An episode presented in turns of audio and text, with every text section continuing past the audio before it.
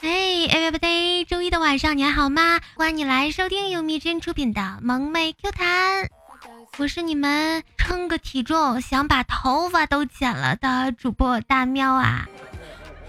我爸曾经和我说啊，早晨起来先去把你最不想做的、最讨厌做的事情给做掉，为你一天的计划安排开路，然后三个月之后有一天。我爸爸早晨五点钟给我打电话说，祝我生日快乐。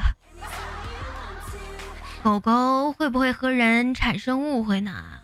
会的，比如说你半夜起来上厕所不小心踢到了它的头，它就会觉得你是专门半夜起来踢它的头的。问题是你怎么知道它怎么想的呀？姑爷在 QQ 上加了个好友，好友是个萌妹子啊。你好，姑爷说，我可以跟你处对象吗？可以，秒处，安排上。老婆，老公，真好，好的不行，好久都没有人叫我老公了。然后对面的萌妹子拨通了 QQ 电话，和枯叶聊了五十一秒钟，挂断电话之后。枯叶说：“我们分手啦，分手了，难过呀。行吧，哭了，你哭个屁呀！” 想起了一个妇科人流的广告啊，女孩子紧张兮兮的问医生：“开始了吗？”医生满脸慈爱的说：“已经结束了。”我突然发现番茄和西红柿还挺像的啊！对呀，还有土豆和马铃薯也挺像的，菠萝和凤梨也很像，是不是？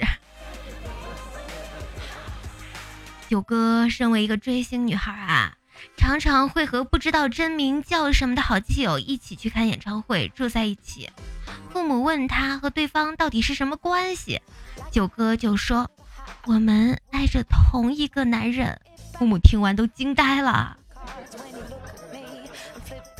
粉圈老话呀，我虽然没有睡过我爱豆，但是我睡过很多我爱豆的女人。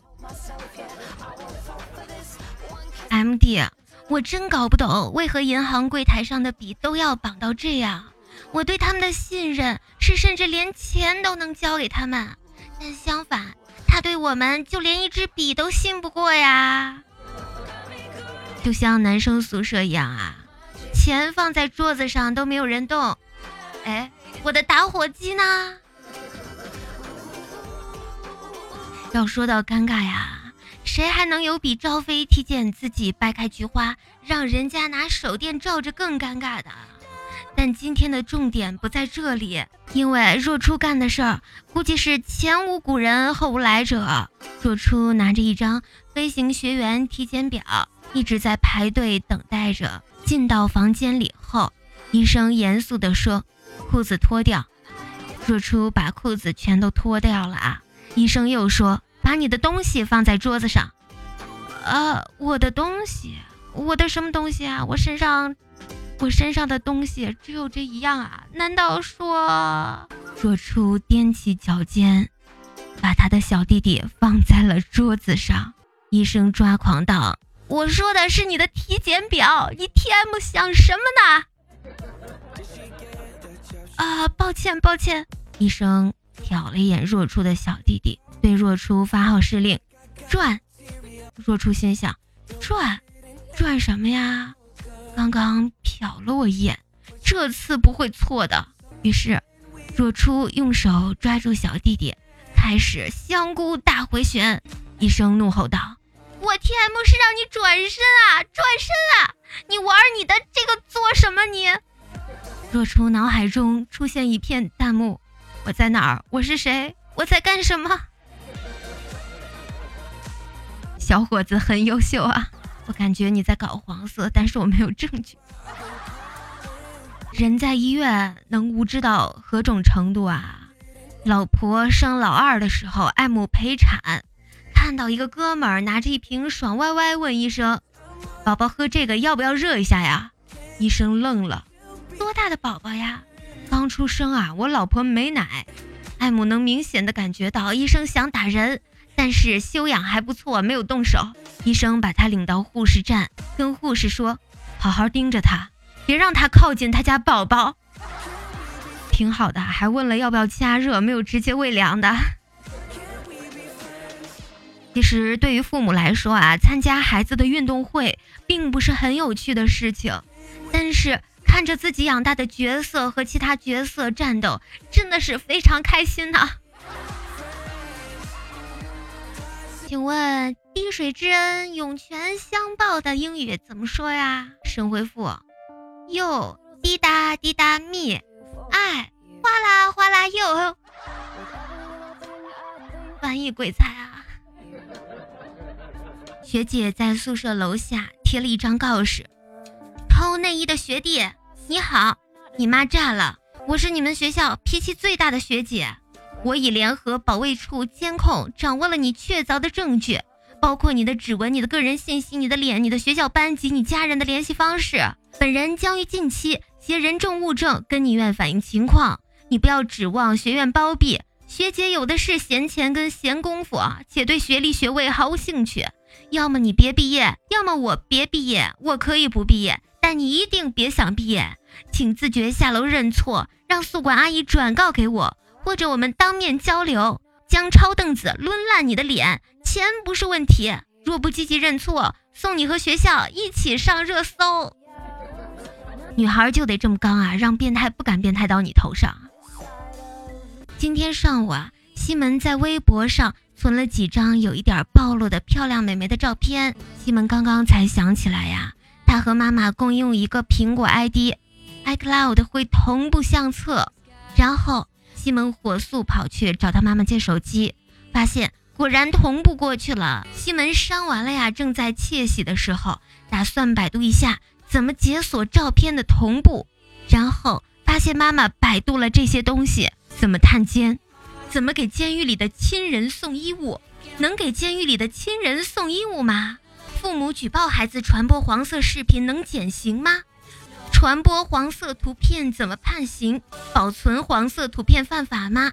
什么程度的算是黄色图片？老母亲考虑的好长远，要不你考虑一下去自首吧。腐女和哥们儿去学校门口的眼镜店配眼镜，老板在给他测度数，腐女就在边上和老板娘瞎聊。忽然，老板娘说：“你把你眼镜拿下来，我看看。”腐女拿下来给他，他瞄了一眼，问：“你这多少钱配的呀？”腐女回答道：“两百多点儿。”老板娘轻蔑地笑了笑：“这框子，这骗子，我一百五就能卖你。同学，你被宰了。”嗯，我要不要告诉他，我就是被她老公宰的呀？这就有点尴尬了。还有一次去理发店剪刘海啊，那个助理一脸轻蔑的问我：“你这刘海自己剪的吧？”我说：“你老板剪的。”然后他回复你啊：“怎么看这手艺有点眼熟呢？”你为什么越来越少发朋友圈了呢？神回复。认识到自己身上发生的事情，百分之九十九都与旁人无关；察觉到不如意事常八九和与人语无二三；厌倦到不再需要旁人的认同填补内心的空虚和迷茫，以及不自我微商。对啊，有的时候就觉得没有什么可说的啊，谁也不会感同身受的体会你的感受。还有就是熟人也太多，亲人也太多，同事太多，领导太多。有些亲人比较脆弱和神经质啊，就会担心；还有一些熟人会嘲笑啊，同事可能会鄙夷，所以朋友圈一般不发什么东西啊。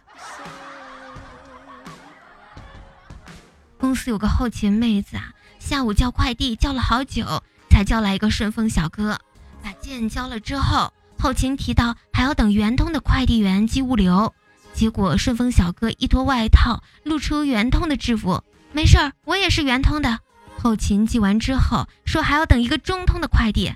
这时小哥唰啦脱掉圆通制服，露出了中通 logo，感觉这是个要干大事儿的快递啊。然后晚上了，后勤准备点外卖，这时候小哥脱掉了中通制服，只见后背浮现了“美团”二字。艾姆在滴滴上打车啊，师傅给他发来信息：“您好，会准吗？我会按照导航过来。”“您好，我马上到，请稍后。”艾姆说：“您好，我的定位准确，请按照导航来接我。”五分钟后到，黑色尾数 G 二七，你有什么特征呀？